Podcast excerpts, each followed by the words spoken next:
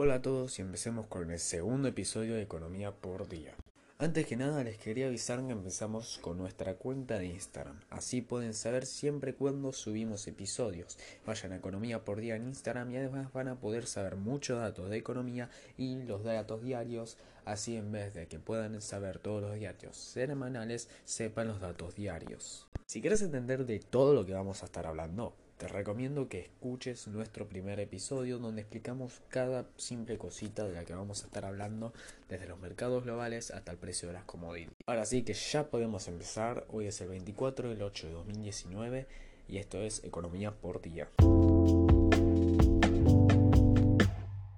Empezamos como siempre por el riesgo país. La semana anterior terminó en 1738 puntos y esta semana terminó en 1827 puntos. Obviamente esta es una subida de 100 puntos y es algo preocupante para si es que fueras cualquier país normal con una economía saludable. Para la Argentina no es un salto tan alto considerando ya nuestro puntaje. Obviamente hay que ver si es que este valor sigue subiendo durante las siguientes semanas. Si es que pasa las dos semanas ya es un poco preocupante. Si es que ya pasa que sigue subiendo después de un mes ya es algo de lo que nos deberíamos preocupar.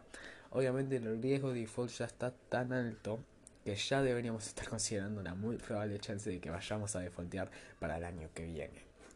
Hablando del riesgo de default, la semana anterior terminó en 41.32% y esta semana terminó en 47.38%, casi rascando el techo de lo que debería ser un riesgo de default positivo.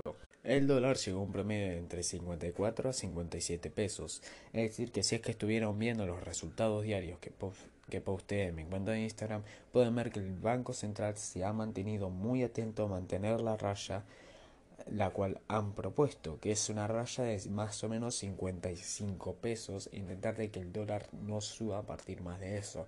¿Cómo hacen para que el dólar no suba más de eso? Con las tasas de interés que ya nos están rompiendo el culo a 74% y además una venta de dólares probablemente impresionantes. En términos del Merval, nuestra bolsa, el valor de la semana anterior era de 30.406 pesos. El valor de esta semana se llevó un torno de 26.585 pesos.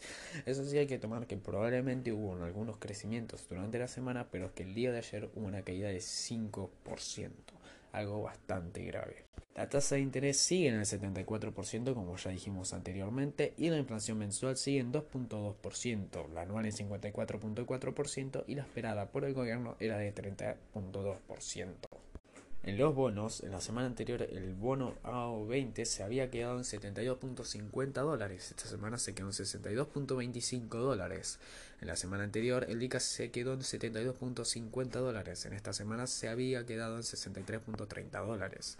En la semana anterior el AI24 se quedó en los 50 dólares. Esta semana se quedó en el 41.50 dólares. En la semana anterior el PARA se quedó en el 42.20 dólares. Esta semana se quedó en el 39.25 dólares y el C17 se había quedado en 53 dólares y esta semana se quedó en 49.9 dólares. Todo esto indica de que el mercado ya no confía más en la economía. Tenemos que recordarnos que el riesgo país crece, que el riesgo de default crece. Estos no son buenos indicadores para el mercado de que tienen que invertir acá y nunca lo fueron. Además también tienen que recordarse que el grupo Fernández Fernández salió 15 puntos arriba en las PASO sobre el grupo de Macri. Es decir, que hay muchísimas chances que un partido muy antimercado entre en la poltrona del gobierno.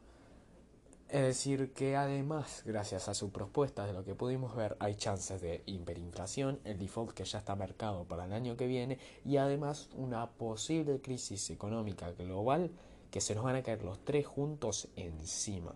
Va a ser un desastre económico. Ahora que ya se definió todo, podemos pasar a los mercados globales. En términos de las bolsas globales que influencian la bolsa argentina, tenemos al S&P 500, la semana anterior quedó en 2.888 unidades, esta semana quedó en 2.847 puntos. El Nasdaq, la semana anterior quedó en 7.895 unidades, esta semana se quedó en 7.751. El Bovespa, la semana anterior, la bolsa brasileña quedó en 99.805 unidades, esta semana quedó en 97.667. muy probablemente influenciado por los incendios forestales en el Amazonas y la presión que está recibiendo el gobierno pro mercado de Jair Bolsonaro por influencias internacionales. En términos de las commodities, el trigo la semana anterior se había quedado en 11.000 unidades por tonelada, esta semana se quedó en 10.715. El maíz la semana anterior quedó en 7.350 por tonelada, ahora está en 7.000. La soja la semana anterior quedó en 14.000 por tonelada, esta semana terminó en 13.500. Es decir, que toda esta caída de precios de commodities que influencian al crecimiento económico argentino van a terminar cayéndonos peor en la economía. Todos los indicadores están en rojo, gente. Y así es como concluye otro episodio más de Economía por Día. Acuérdense de seguirnos en nuestro Instagram Economía por Día, donde subimos siempre datos diarios y además van a saber siempre cuando subimos videos. Muchas gracias por escuchar y nos vemos la siguiente semana. Gracias.